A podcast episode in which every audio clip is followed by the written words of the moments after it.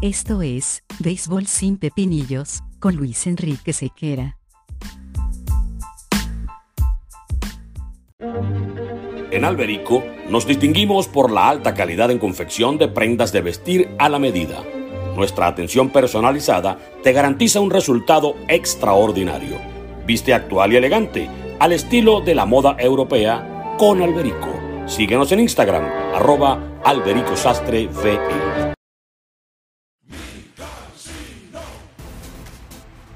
Gira y gana con micasino.com. Los juegos más divertidos de casino los encuentras aquí. Regístrate ya con el código SEQUERA y comienza a ganar en grande. En micasino.com juegas, ganas y sobre todo cobras.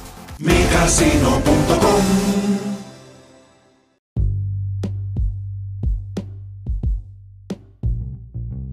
tal amigos de Béisbol sin Pepinillo? Sean bienvenidos una vez más a una entrega de nuestro podcast, agradeciendo siempre todas las interacciones que hemos mm, recibido a través de nuestras cuentas de redes sociales, en Instagram, en Twitter e incluso en TikTok, arroba sequeranet.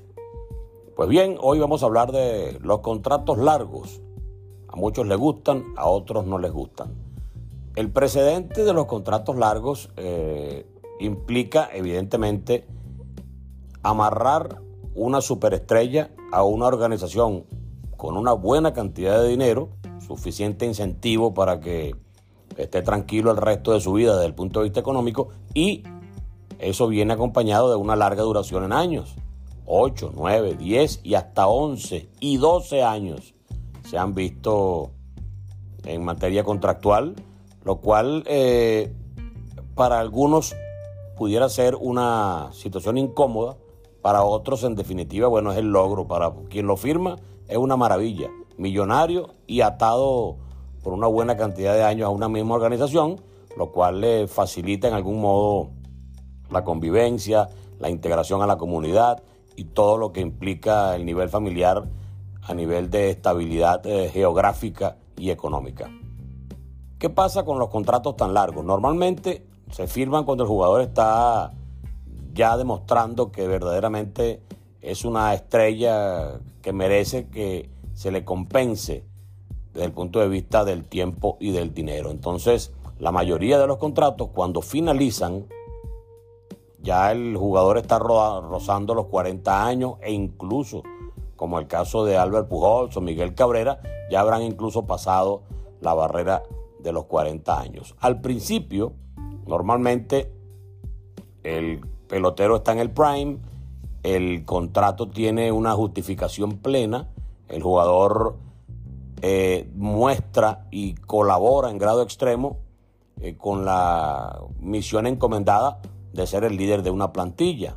Independientemente del contrato que se le dé a un solo jugador o a dos jugadores en un mismo equipo, no garantiza automáticamente un campeonato, porque el béisbol es un juego de equipo y tú por más que aportes, solo no vas a ganar una serie mundial. O solo no vas a conducir al equipo automáticamente a la postemporada. Puedes colaborar muchísimo, pero no vas a ser ese elemento del cual te puedes tú asir para decir, bueno, yo soy campeón con este hombre nada más.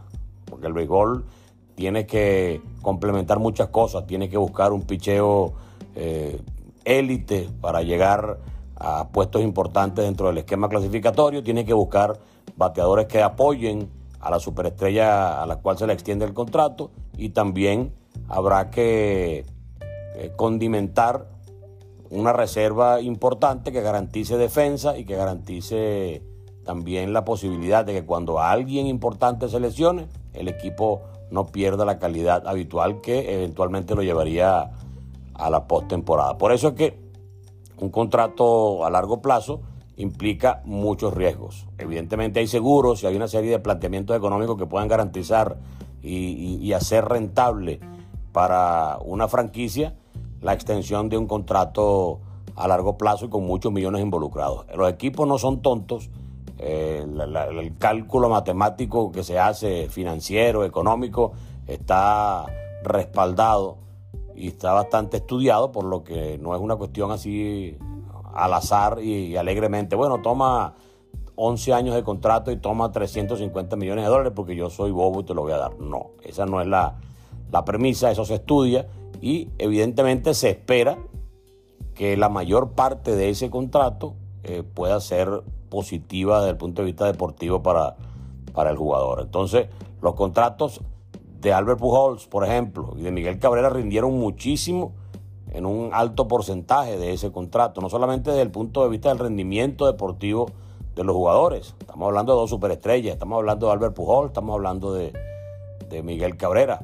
Pero en el caso de Pujols, al final del contrato, cuando estaban eh, rozando los 40 millones de dólares, también estaba rozando los 40 años de edad, entonces parecía que para el equipo de los angelinos se hacía como pesado, como tortuoso el pago a un individuo como Albert Pujols. En el caso de Miguel Cabrera también las lesiones al final lo afectaron un poco, pero no se notó quizá tanta, tanto inconveniente con respecto al rendimiento eh, que con el de Albert Pujols.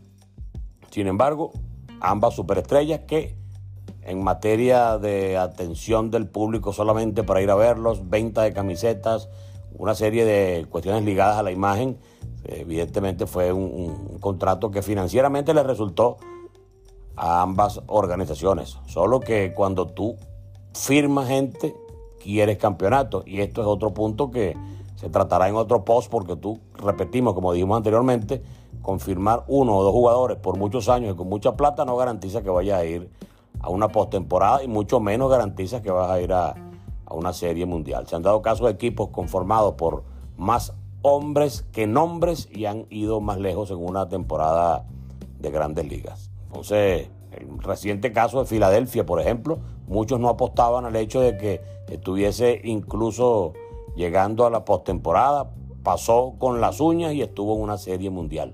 O sea, hay individuos que ganan plata allí, hay individuos importantes, Bryce Harper, eh, eh, Kyle Schwarber, pero no toda la plantilla es millonaria.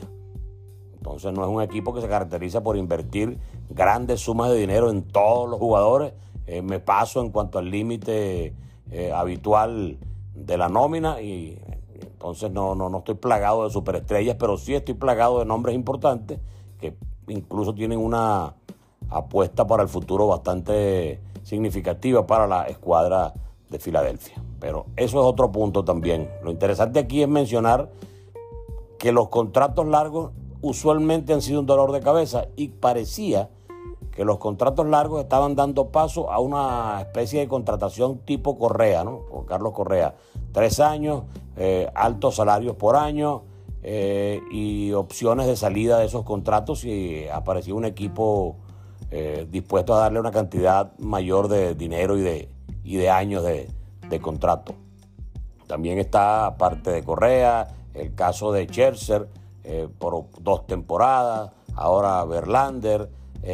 parecía que era una tendencia de, de mostrar contratos un poco más cortos, con más rendimiento por año para los jugadores pero igualmente contratos que no tenían esa prolongada cantidad de temporadas en su, en su interior. Sin embargo, hemos visto que recientemente Trea Turner firmó con Filadelfia y la extensión del contrato dura 11 temporadas.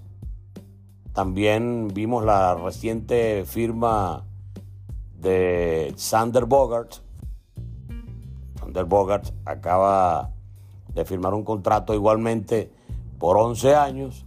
Vimos ya hace par de temporadas la firma de Fernando Tatís, otro contrato bastante largo. Entonces pareciera que por momentos las cosas eh, vuelven a la, al redil, vuelven a darle años eh, de contrato a los jugadores, plagado de millones, con la intención de mantenerlo atado y asido a la camiseta. El también caso muy reciente y bastante famoso de Aaron Judge, son nueve años de, de contrato por una ingente cantidad de dólares.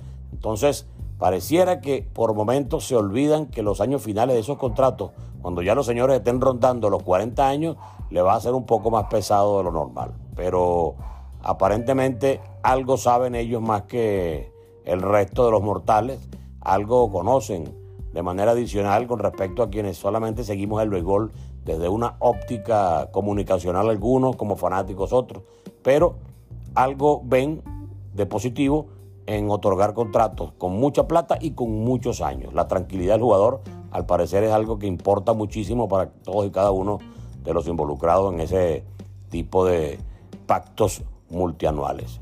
Seguirá siendo un riesgo la salud de los jugadores, las lesiones que siempre aparecen a mitad de camino, nunca se sabe qué tan grave puedan ser unas lesiones que te alejen de la acción diaria y que vayan a ser entonces aún más complicado, oneroso y hasta lamentable la extensión de un contrato tan caro y tan largo.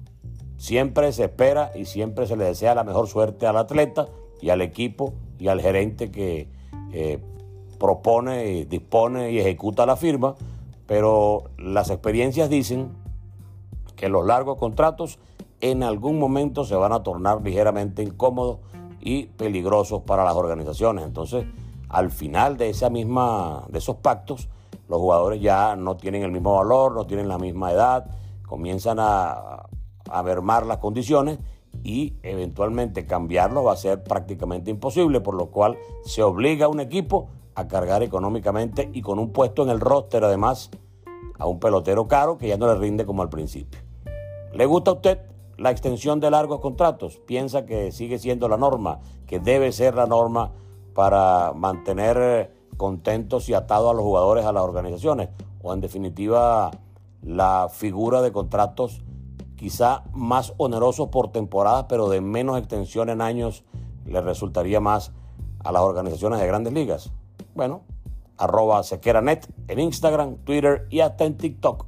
Agradecemos todos sus mensajes, agradecemos la interacción y agradecemos las bonitas discusiones que a través de las redes sociales, a través de mensajes que nos han enviado, hemos planteado y hemos tenido de manera privada con cada uno de ustedes que se dignan a escuchar el podcast y que se dignan también a comentar cada una de nuestras entradas. Agradecido porque nos escuchen, nos vemos o nos escuchamos por esta misma vía en una próxima oportunidad. Chao.